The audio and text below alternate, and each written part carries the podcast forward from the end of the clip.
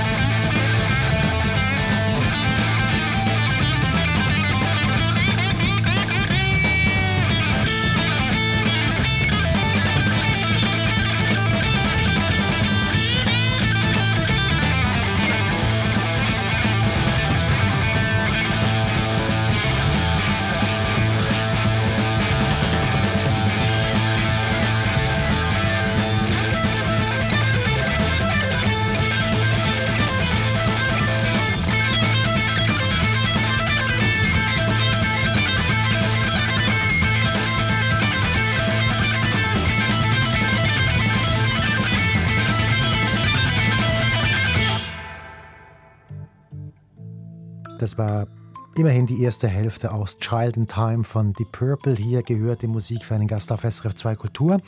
Gewünscht hat sich, dass die Kulturjournalistin und Moderatorin Vivian Perkovic, Vivian Perkovic ist eine der Moderatorinnen der Fernsehsendung Kulturzeit auf Dreisat. Vivian Perkovic, ich möchte gerne jetzt ganz zurückgehen an den Anfang ihres Lebens und Sie fragen, wie sind Sie aufgewachsen? Was hat Sie geprägt? Ich bin in Westdeutschland aufgewachsen als Kind von Gastarbeitern, also die in den 70ern nach Deutschland gekommen sind, in der Straße von anderen Kindern, von Eltern, die aus Spanien, Portugal und so gekommen sind. Und das ist schon, finde ich, so eine ganz grundlegende Prägung. Das heißt also, dass Arbeit eigentlich so das Überthema war, dem auch bei uns in der Familie viel untergeordnet wurde.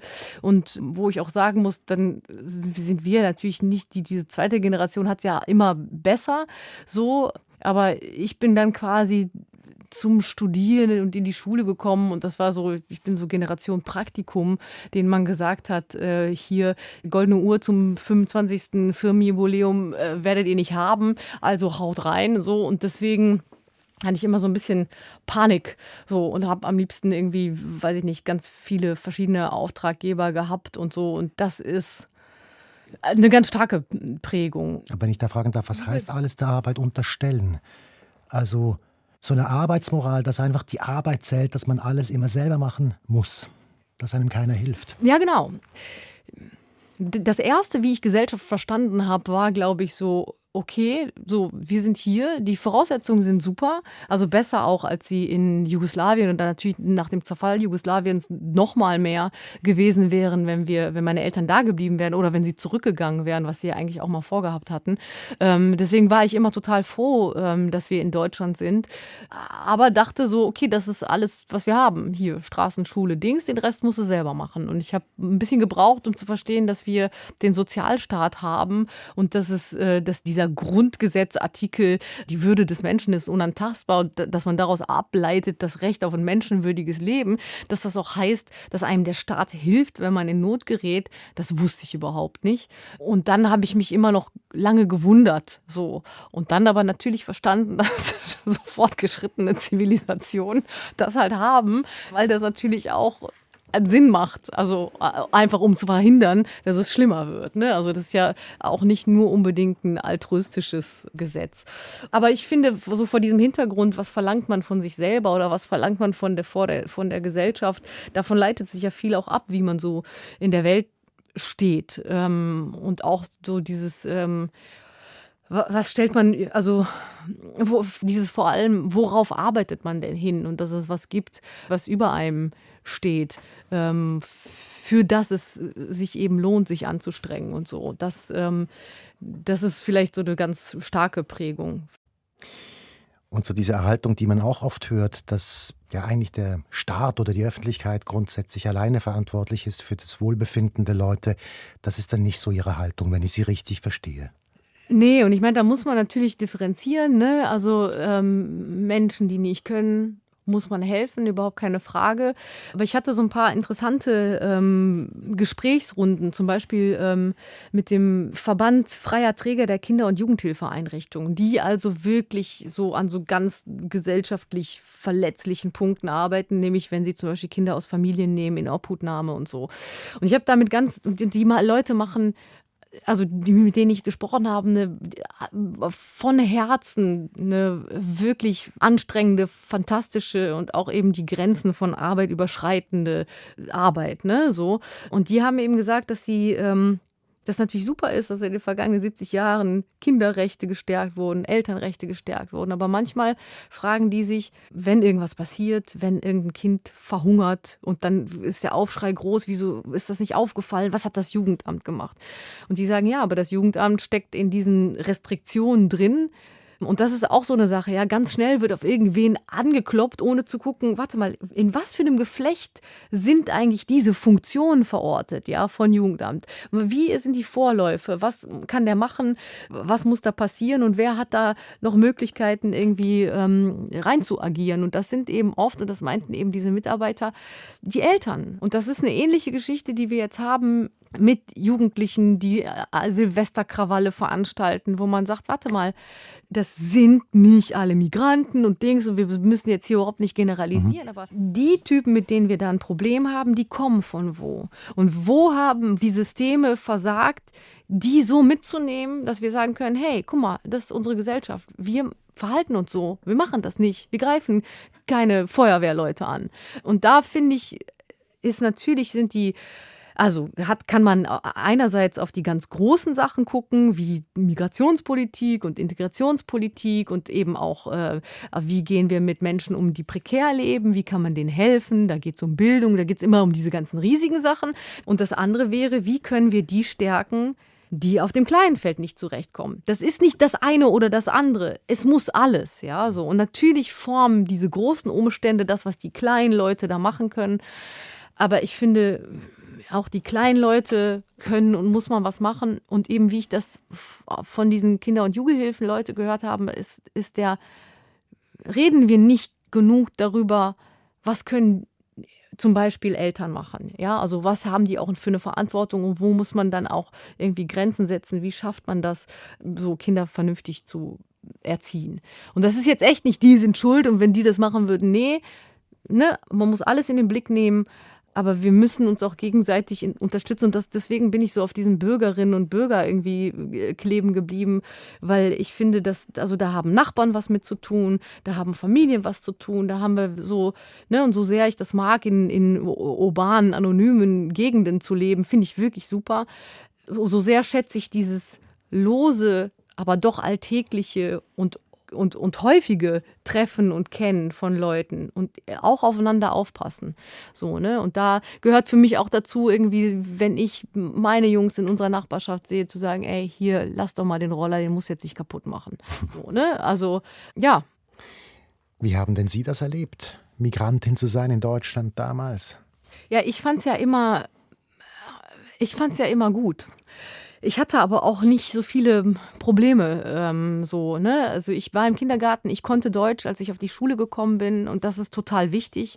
Wir waren gar nicht in der Grundschule gar nicht so wenige ähm, ausländische, hat man damals noch gesagt, Kinder. Und da hatte ich auch, ja, da haben meine Eltern das genau richtig gemacht. Hätten sie auch falsch machen können. Ja, aber dadurch, dass, also in dem Sinne, dadurch, dass die Arbeit überall stand, war ich natürlich früh im Kindergarten, damit die Eltern arbeiten konnten. Was aber mein Glück war, weil wir zu Hause nicht Deutsch gesprochen hatten. Und das war natürlich für alles weitere so entscheidend eigentlich. Ne? Ähm, und dann auf dem Gymnasium wurden die Unterschiede natürlich schon viel klarer, wo es in unserer Jahrgangsstufe nur drei Ausländer gab. Und so haben wir uns damals auch selber bezeichnet. Und die anderen waren halt so Töchter von Rechtsanwälten, Söhne von Rechtsanwälten. Und das war natürlich schon ein Riesenunterschied. Ja, aber auch da hatte ich Glück. Ich war gut in der Schule und dann war, war ich wahrscheinlich auch so Einladungsmaterial für die anderen Eltern. Ja, wenn ich jetzt irgendwie da nicht richtig mitgekommen wäre, weiß ich nicht, ob das so gewesen wäre. Ne? Also, und deswegen waren wir da und das war aber natürlich ist es ein Gefühl von Fremdheit, wenn man zum ersten Mal in so ein Familien Familienhaus kommt mit, mit so Marmordings und dann hatten die alle diese, naja, allein die, die Creme im Bad und so, ne? Und das ist ein Fremdheitsgefühl, weil man auch nicht weiß, wie man sich benehmen soll und so, ne? Und trotzdem irgendwann, als ich dieses, also das auch gelernt habe, fand ich super, diese Perspektiven zu haben und diese, also ganz verschiedene Welten zu sehen und auch zu sehen, ah, hier läuft so, da läuft so, das ist doof hier, das ist doof da, mache ich das nicht. Ich kann mir was anderes aussuchen, weil ich bin ja gar nicht determiniert durch quasi, du bist jetzt das oder du bist das. Ich so, nee, ich, ich habe Wurzeln von woanders, das habe ich auch nicht richtig gelebt. Ich bin aber hier, hier lebe ich aber auch nicht wie ihr. Und ich fand, das war ein, ein großer Pott an Auswahl und eben auch an Verpflichtung, erstmal zu sehen, irgendwie einzuordnen, sich zu orientieren, dann zu bewerten und dann für sich selber zu entscheiden und dadurch Handlung abzuleiten. Und das finde ich total gut. Also es ist so, je mehr man weiß, desto besser kann man sich irgendwie informiert entscheiden. Und das fand ich eben auch dafür total gut. Und das daraus ist eben gefolgt, dass ich sowas wie Patriotismus in dem Sinne nicht habe. Also weil mir alle Vereine irgendwie suspekt sind und das ist egal, ob das die Nation ist, das ist mir aber auch egal, ob auf einem Hip-Hop-Konzert einer sagt, jetzt macht mal alle die Hände hoch und nach links und rechts. ja. Diese ganzen, wo man eins über alle stülpt, ist mir zuwider.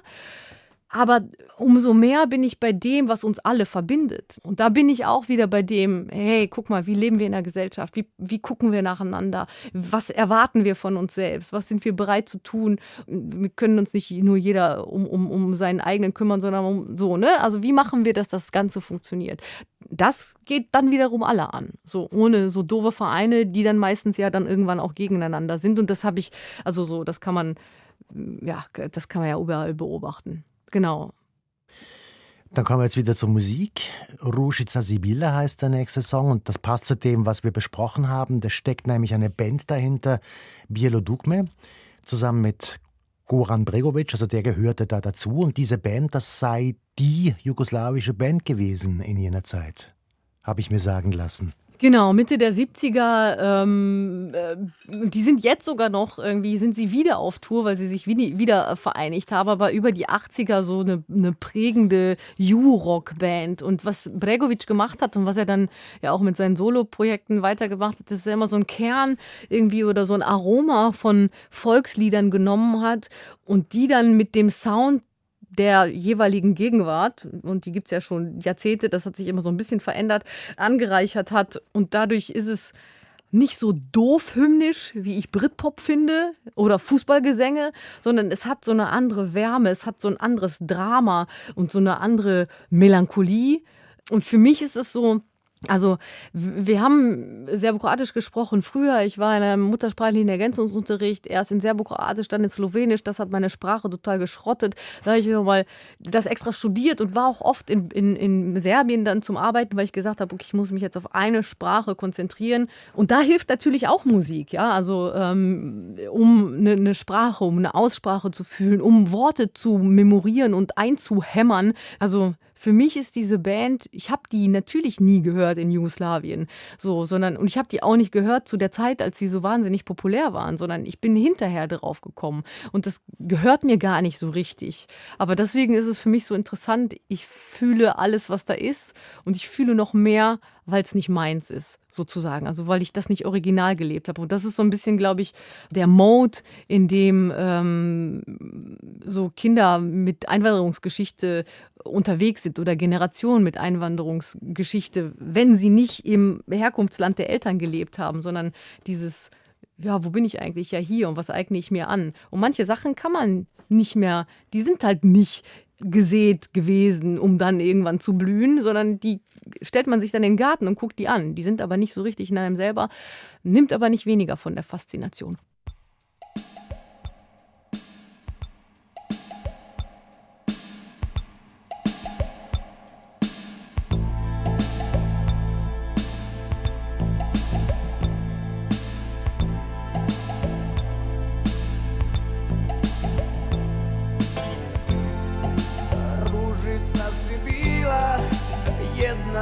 au monde seul.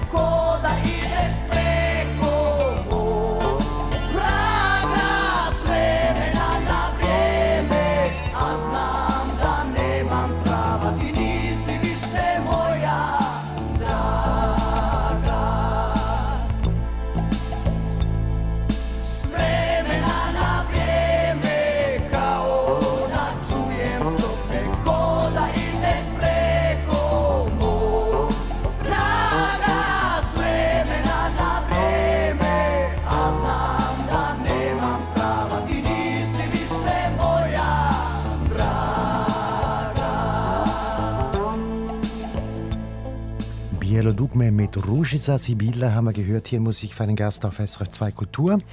Gast ist die Journalistin und Moderatorin Vivian Perkovic. Vivian Perkovic ist bekannt als Moderatorin der Fernsehsendung Kulturzeit auf Dreisat.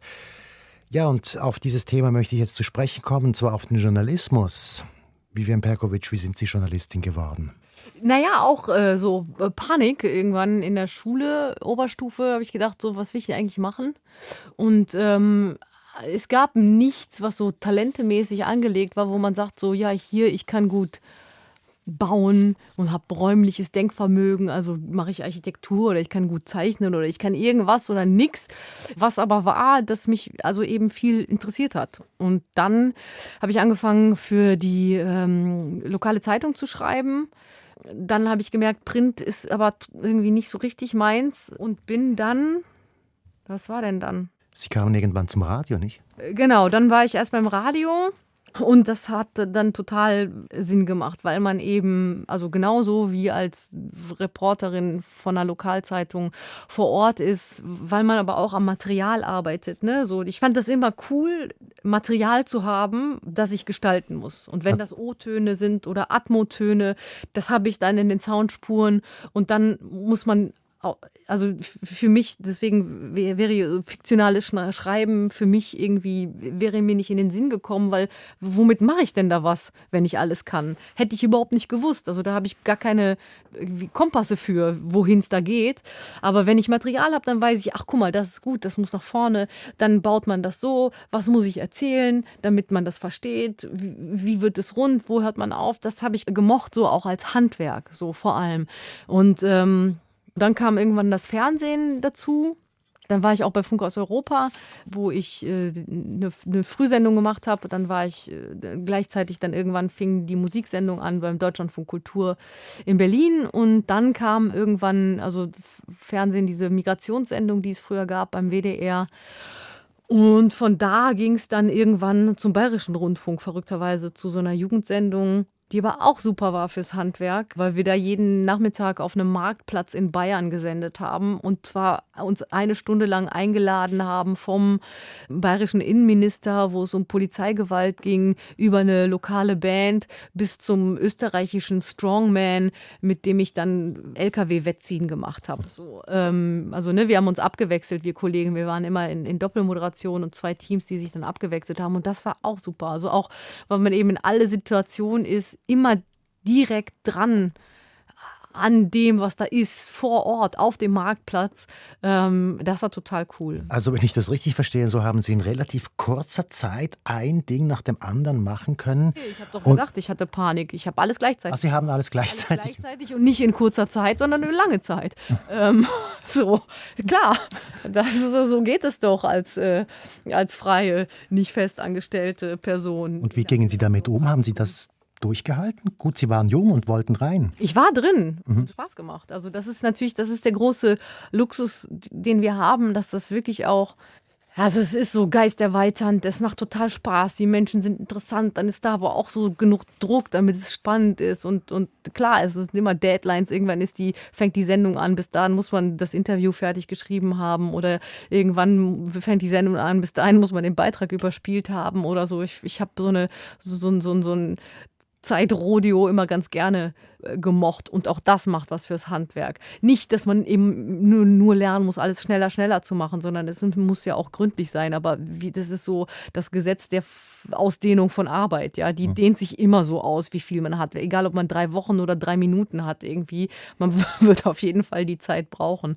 Ähm, Genau, und dann ähm, ging es von da zu, zu einer anderen Jugendsendung im BR bis zu so einer Reportagesendung 45 Minuten auf dem 20.15 Uhr Sendeplatz. Und die war auch nochmal super, weil das eben dann viel hm, gründlicher in die Tiefe war. 45 Minuten zu einem Thema und das ging von, brauchen wir so viele Regionalflughäfen bis zu, ähm, wie lebt man weiter nach einem Suizid? Also als Familie oder, oder eben auch als Person, die den Suizid überlebt hat. Also das war auch schön, weil ich eben auch da, weil wir da draußen waren, dann immer mit einem Team, was ja immer so ein bisschen ist wie Klassenfahrt, aber eben auch Profis, die arbeiten. Also das ist so eine schöne Mischung. Deswegen ist Arbeit manchmal, fühlt sich nicht so an wie Arbeit, obwohl es doch harte Arbeit ist. Aber der Trick ist halt, ja, da so nicht aufzugehen, weil es nicht darum geht, dass man selber aufgeht, sondern das durch sich zu lassen. Dann muss man nicht mehr über sich nachdenken, sondern dann ist man halt bei dabei. Und das ist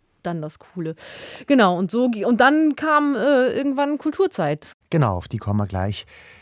Jetzt möchte ich aber noch mal kurz zur Musik zurück. Jean Grey hören wir als nächstes. Eine Rapperin. Ja, super, super Frau. Ähm, Non-binär mittlerweile. Ähm, die hat als Rapperin, als What What, so hieß sie früher, habe ich sie gehört bei The Herbalizer. Das ist so ein, so ein britisches Hip-Hop-Elektro-Jazz-Ding, was eben bei K7 und bei Ninja Tunes rausgekommen ist, so total typisch für die Zeit sozusagen. Und sie hat da gerappt und was mir gefallen hat, war ihr schöner Flow, ihr Witz, diese Art und Weise, wie sie mit äh, äh, Charakteren spielt in ihren Lyrics. Und dann später, als sie ihre eigenen äh, Sachen gemacht hat, dass sie so diese Kunstform des Mixtapes und des Albums so ernst genommen und verstanden hat. Und das ist ja was, was es im, im, äh, auf Rap-Alben total oft gibt. Das sind diese Skits, also das, was da so zwischengesprochen wird, was so wie so eine Rahmengeschichte erzählt. Und so mit diesen Skits bekommt ein Album, was ja eigentlich nur ein Album ist, was eine Kette von Liedern ist und, und da vielleicht auch mal, selbst wenn ein Konzept dahinter steht, aber mit diesen Skits ist es wie so, ist es fast ein Theaterstück, weil das wie Regieanweisungen sind oder nochmal ein anderer narrativer Rahmen für die einzelnen Songs, die auch als Songs an sich funktionieren. Und wie sie das ernst genommen hat, also diese inhaltliche Variante, fand ich wirklich fantastisch und gleichzeitig aber auch ähm, Themen zu adressieren, die natürlich, also ich meine, da als sie angefangen hat, Ende der 90er, überhaupt noch nicht so dran waren und auch noch nicht von anderen weiblichen Rapperinnen wie Foxy Brown oder so, die anderen, die haben ganz andere Sachen gemacht. Die haben, die haben alle nur versucht,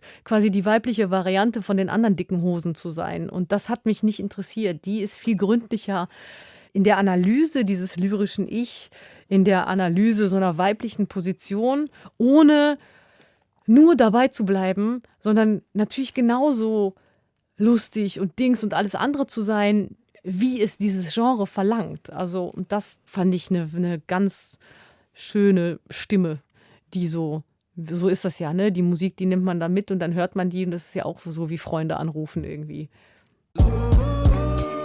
Yeah. Night, yeah, night yeah. got them beats that you just sing to for no reason.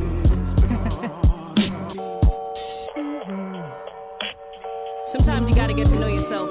You gotta travel a little bit, uh, look at yourself from another perspective. So I try to do that. Uh, come on. There's nothing like knowing yourself. Uh-huh. Like the way I know the smoking's kinda broken my health. Yep. Like the way I know my flow don't make appropriate wealth. I can't change that, but funny I'm saying that when it's money I'm aimed at. Come on, I'll give a fuck if you frame that or quote it. Shit. I meant what I said, cause I wrote it, point noted. Mm-hmm. I know I'm overly sensitive when it comes to well. Eh just about everything. Uh-huh. And I'm so hard headed, I don't need your help. Like, no advice for these records, unless it's me, myself. Like, I don't ever wanna breathe if it requires assistance. Just just shut down my system. I'm a victim of choosing bad love, uh-huh. bad luck loosely. Every man touch seems to be a doozy, and plus, I'm attached to this loose leaf. Stand on my two feet, so it's hard enough to even have to physically move me. Go ahead, try. I know I'm on the right path. Come on. To who I'm gonna be at last. Just don't rush me, nigga. Just try. I know I'm wrong and right. Uh-huh. At the same time, both on the dark and light. And they say life needs everything to live. At the same time, I got everything to give. Just don't rush me. Hey, get your hand off me, man. Don't rush me. You stupid? I'll cut you. I gotta be more disciplined. I'm listening. More to straight logic, blocking random shit that's drifting in. Age is a motherfucker. Damn right. Find myself staring at the little kids, thinking I could beat them like a stepmother. Creeping on a come up in 30 soon, but looking 20. Ooh, the food catches up to you now, plenty. Attending christenings of my best friend's children, and they're asking who's next. And I'm wishing for six more wishes for Christmas or kids on the wish list. Or time machines to be in existence. Uh-huh. I'm a team player, not the dry wit is similar to Arizona weather. Say it, nigga, hot, patent leather soul. Tapping at my goal. Uh-huh. If the album's not platinum, then I'll have to rack a gold. Shit. This rapping ain't for nothing unless I hold plaques so I can sit up on a boat like Colin. Roll that, and you know that. I know I'm on the right path yep. to who I'm gonna be at last. Don't crush me, nigga. I know I'm wrong and right. Uh-huh. At the same time, both on the dark and light. Yes, and they say yes. life needs everything to live. Uh-huh. At the same time, I got everything to give. Just don't rush me. Didn't I just tell you? Don't rush me. Back, nigga. See, this here is the most serious that I've ever been, the most clear headed. My gear fetish clearly needs an account. Uh-huh. So if I need, I smoke them all like Dennis Leary and I'm out. The doubt's great though. Thanks for adding more insecurities. Just as I was finding my level of maturity, just as I was minding my business, tried to murder Gene's confidence. But lucky for me, you're all incompetent. Damn. Roadblocking this, yes. I see him trying to put a stop to my obnoxiousness, but I stayed long winded, like saying George Papadopoulos. I know, but I write from the heart with this, so. Uh-huh. I've got some things to work on. My moodiness, like masturbation, gets its jerk on. My fascination with the fast pace. The money's encapsulated in my mind space, like what a thrill. Past dated, and I know I'm not in last place. But it's hard to work through it with this masked face. Uh, and masking tape over all the window keeps the cold out. And every time I'm laying down, my back breaks because it's old now. Huh? I yell too much, get stressed too quick. But the best thing about it, I can change that shit and still remain who I came down to earth to be. It's not Jean Grey, that's just a name, you'll see. Uh-huh. I know I'm on the right path what? to who I'm gonna be at last. Just don't rush me, nigga. Uh-huh. I know I'm wrong and right at the same time, both on the dark and light. They say life needs everything to live. At the same time, I got everything to give. Just don't rush me. Please don't make me kill you. I don't want to. Don't rush me. I don't need to go to jail right now. I got things to do. I can't be locked up, man. My mama. My mama. No, mama. No. No. Anyway. Yeah. Thanks, man. Thank you, Nine. And we had a beautiful lunch. Don't be afraid to talk in the back. Thanks, everybody, for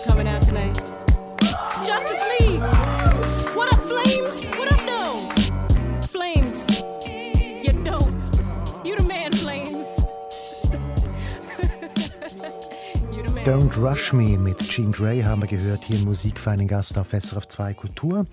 Gast ist die Journalistin und Moderatorin Vivian Perkovic. Sie ist Moderatorin der Sendung Kulturzeit auf Dreisat. Und darauf möchte ich nur noch zu sprechen kommen. Vivian Perkovic, wie sind Sie dazu gekommen, dort teil zu sein? Na, meine Chefin hat mich angerufen und hat gesagt, ob ich nicht zum Casting kommen will. Und dann habe ich gesagt, natürlich Ja, schön. komme ich zum Casting. Ja, also wir kannten uns nicht. Ich glaube, sie hatte mich in dieser BR-Reportagesendung gesehen und da hat sie sich gemeldet. Okay.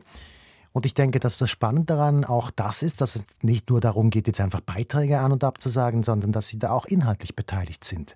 Bei der Themensuche und so weiter, was halt dazugehört. Also ja, ich meine, klar, ne, wir sind alle Teil der Redaktion und es gibt so ganz strukturell gibt es eine Langzeitplanung, die ähm, beauftragt Beiträge, die überlegt sich irgendwie, wofür wir unsere eigenen Reporterinnen und Reporter rausschicken, welche Themen soll man mal bearbeiten.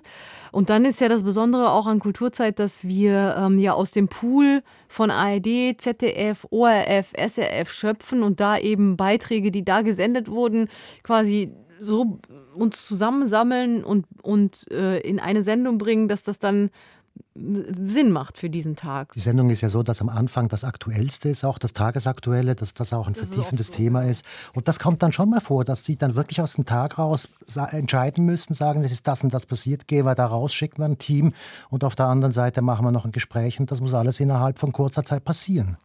Ja, klar, das ist eigentlich der Regelfall. Oft so bauen wir die Sendung so, dass wir ein, ein, der Aufmacher quasi der erste, der ist auch meistens ein bisschen länger der Beitrag, der ist irgendwas, was so gerade in, in, der, in der Zeit liegt. Ähm, irgendeins von den großen Themen, die gerade dran sind.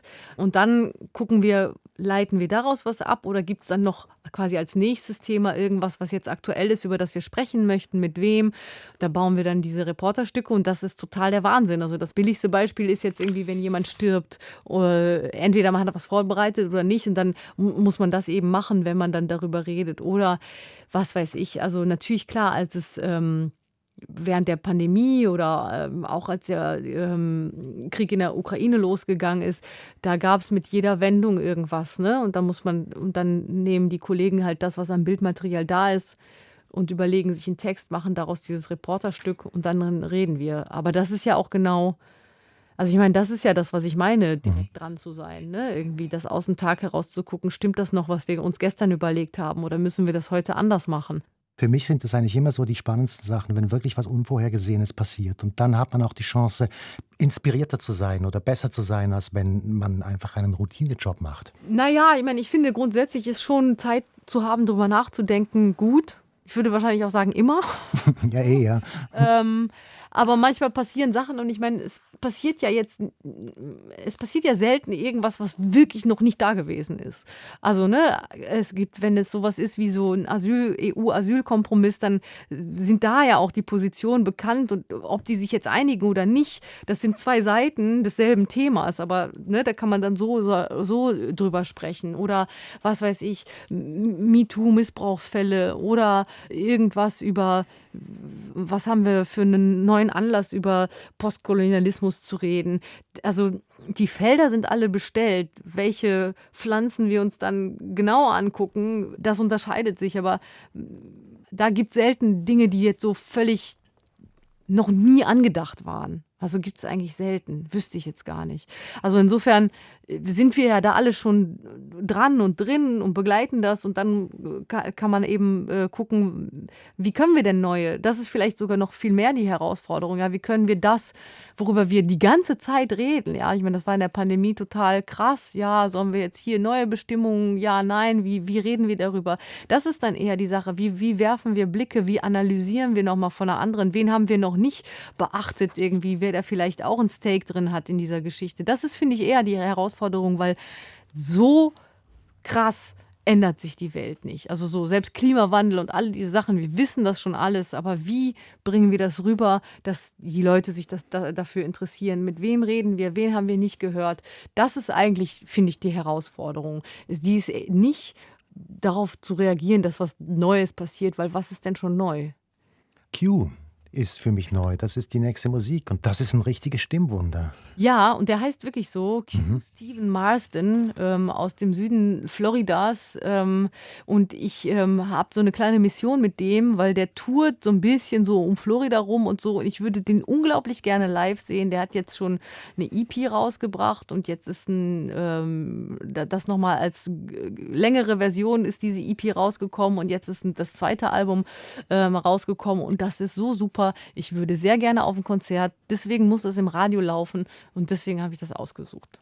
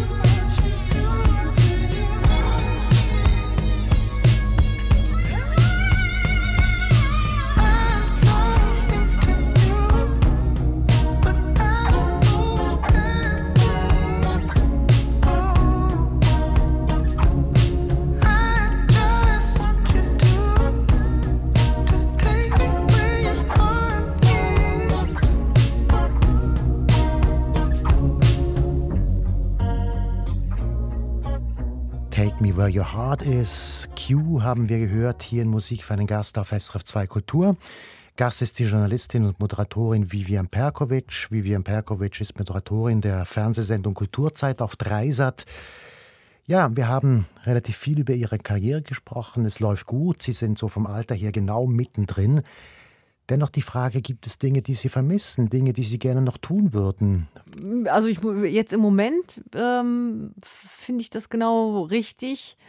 Was ich vielleicht vermisse, aber das habe ich auch jetzt gemacht, irgendwie so äh, selber wieder Autorin zu sein und zu drehen. Aber ich habe auch irgendwie für die Kulturzeit, auf dem Kulturzeit-Sendeplatz eine Doku gemacht über verschiedene Generationen von Aktivistinnen.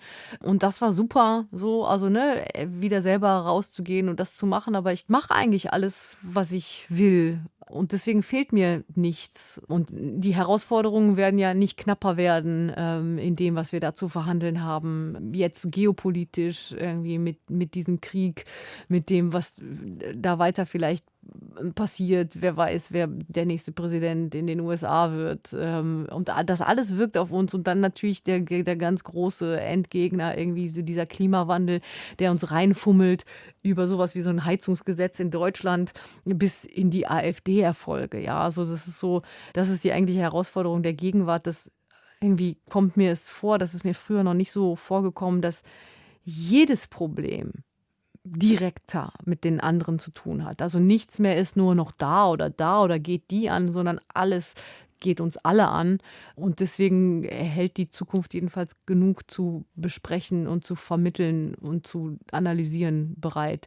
So, und das, und das ist auch so eine Sache, ja, irgendwie, wenn wir, vielleicht ist das was ich machen möchte, jetzt gerade in, in, in der Lage, in der wir in Deutschland sind, wo die AfD bei 20 Prozent ist, irgendwie zu vermitteln, dass Politik nicht irgendwas, was die da machen, ist, sondern dass Politik was ist, wo man ja sehr wohl mitreden kann, wo es eine kommunale Ebene gibt, wo es Leute gibt, denen man schreiben kann, wo es ähm, Zeitungen, Fernsehmagazine, Radiosendungen gibt, in denen man sich informieren kann als allererstes. So, ich finde, das geht, also Qualitätsmedien, äh, bei denen man sich informieren kann, das ist auch so eine Bürgerinnenpflicht. Und klar, viele Leute haben viel zu tun, aber wenn wir uns nicht orientieren in dieser Welt, helfen wir uns auch nicht letzten Endes. Vor allem, wenn dann Menschen am Ende wählen. Und das ist eigentlich, das finde ich, ist so eine Aufgabe. Das ist vielleicht was, was nicht nur ich machen will, sondern das, was ich finde, was die Aufgabe insgesamt ist, eben, dass wir vermitteln, dass jeder was machen kann, dass das aber auch eine Verantwortung mit sich bringt.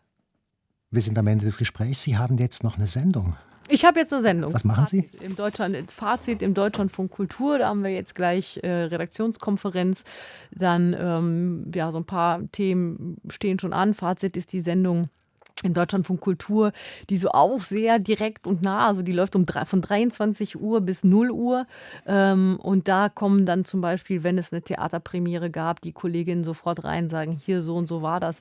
Fazit ist tatsächlich das Fazit vom Tag für Kulturjournalismus das ist auch alles. Das ist, das ist auch das Tolle dran. Also da ist irgendwie, das kann Ausstellungen sein, das können aktuelle ähm, Diskussionen sein, Debatten, wo irgendwas passiert ist. Ähm, genau.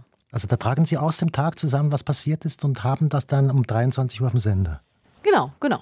Das ist meistens ist tatsächlich so das Abendprogramm. Deswegen ist es wirklich so eine, das ist richtig live live. Das ist so richtig Radio. Ähm, weil eben jetzt um, um 8 Uhr hat die, hat die Vorstellung angefangen, um 10 Uhr ist sie zu Ende. Dann können sich die Autorinnen noch eine Stunde überlegen, was sie sagen und dann sind sie schon bei Sendung auf, also auf Sendung bei uns. Und wir sind die Ersten, die dann zum Beispiel über so eine Theaterpremiere oder über eine Ausstellungsvernissage oder wenn im Humboldt-Forum irgendeine Diskussionsrunde ist oder eine Studie präsentiert gespielt wird oder so. Da sind wir dann halt Radio und direkt die allerersten. Das ist auch ein Hammermedium so. Dann kommen wir jetzt zur letzten Musik. Das ist ein junger deutscher Künstler. Betteroff heißt hier. Genau, das ist so eine, das wird wohl eine Single vom nächsten Album. Der kommt aus Bad Salzungen, also Ostdeutschland, äh, hat Industriemechaniker erst gelernt, also Ausbildung abgebrochen, dann war er mit Theater in Eisenach und dann ist er nach Berlin gekommen. Und ich finde, wenn das Deutschland ist und ich finde, äh, er ist so eine, so eine schöne Variante von Deutschland, die ich mir wünsche, dann ist das super, weil er so eine diese Songs, die er singt, die sind sehr persönlich. Da geht es ums eigene Erleben und, äh, und Empfinden. Aber das ist aus so einer unagitierten, beschreibenden Perspektive, die ich eine gute Haltung zur Welt finde. Also das ist nicht kreischig, das ist so matter of fact. So guck mal hier, das ist was ich sehe, das ist, was ich fühle, das ist, was mir passiert ist. Und zieh du daraus deine Schlüsse. Ähm, das gefällt mir total gut. Und auch dieser Sound, also das ist schon so ein bisschen Post-Punk, wavig irgendwie. Und das ist, finde ich, auch eine Musikfarbe, die Deutschland zum Beispiel viel besser steht als Deutschrap, obwohl ich ja jetzt lang und breit erklärt habe, wie super ich Rap finde. Aber ich finde, in, in dieser Musik ist jetzt in Deutschland viel mehr zu Hause und auch so musikgeschichtlich mehr zu finden, ja, mit denen, mit diesem Musikerbe, das es gab, irgendwie so von Einstürzenden Neubauten und, und solche Sachen. Ähm, ich finde, das ist so eine, dieses 80er Jahre Deutschland irgendwie, für das ich auch so eine, irgendwie, also er ist, er ist viel jünger als die 80er, äh, aber es klingt so, als hätte er auch in den 80ern Musik machen können. Und äh, die habe ich ja auch jetzt nicht, da war ich ein kleines Kind irgendwie. Aber das, was zum Beispiel in Westberlin in den 80ern irgendwie gewesen ist, das ist, war so wahnsinnig und äh, explosiv und so auf der Welt einmalig, ja, in dieser Mauerstadt und so. Also, und der Sound von ihm erinnert mich an diese Zeit, die sowohl ausweglos als auch so eine Kraft aus der Ausweglosigkeit irgendwie geschaffen hat. Und vielleicht ist es ja auch ein Sinnbild für unsere Gegenwart, ja, weil irgendwie also, und ich beziehe mich jetzt ja dann nur soundmäßig zu Betteroff, der ist, hat das alles gar nicht miterlebt, der bezieht sich auch nicht darauf. Für mich klingt es aber so. Ähm, und vielleicht ist das eben auch eine, eine, eine Botschaft an uns, dass in diesem Pool in West-Berlin und was da entstanden ist und die neue deutsche Welle, aber auch dieser, dieser Punk sowie deutsch-amerikanische Freundschaft und diese Bands und irgendwie Rattinger Hof und diese ganzen Szenen, dass die so eine aus diesem mit dem Rücken zur Wand stehen, ja, in diesem Kampf der Systeme und in dieser Dunkelheit und so, dass die da trotzdem so eine subversive Kraft entfaltet haben und dass dann, was wahrscheinlich wirklich überhaupt gar keiner zu hoffen gewagt hat, dann wirklich der eiserne Vorhang gefallen ist. Und, und vielleicht ist es ja was, worauf wir dann jetzt doch hoffen können, dass wir auch ja auf eine ganz andere Art und ich finde auf noch viel fundamentalere Art mit dem Rücken zur Wand stehen, global gesehen und vielleicht gibt es ja auch irgendeine Art von Wende zum Guten.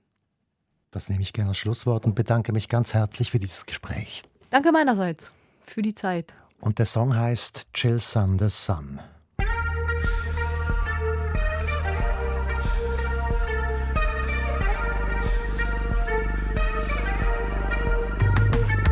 Alle standen vor dem Spiegel, unten schnurrte schon das Taxi. Jemand sagt, das ist ein Diesel, sowas wusstet ihr sofort. Voller Nebel aus einer Flasche, noch in Geschenkpapier eingepackt. Habt euch damit bekreuzigt und ich machte euch das nach. Zum Ersticken eingedieselt, stiegen wir in den Charan, kamen als letztes auf die Party, so wie jeden Samstagabend. Und bis heute kommt es vor, ich stehe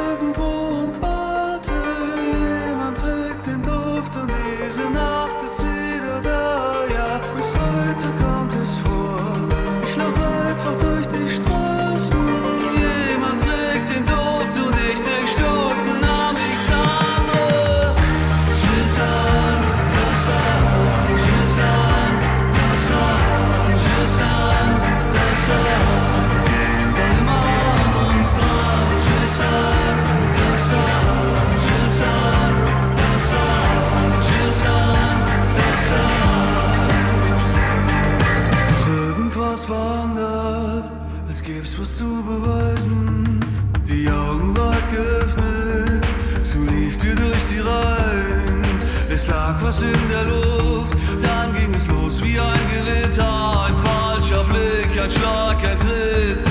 Ein kaputtes Gesicht, ich stand nur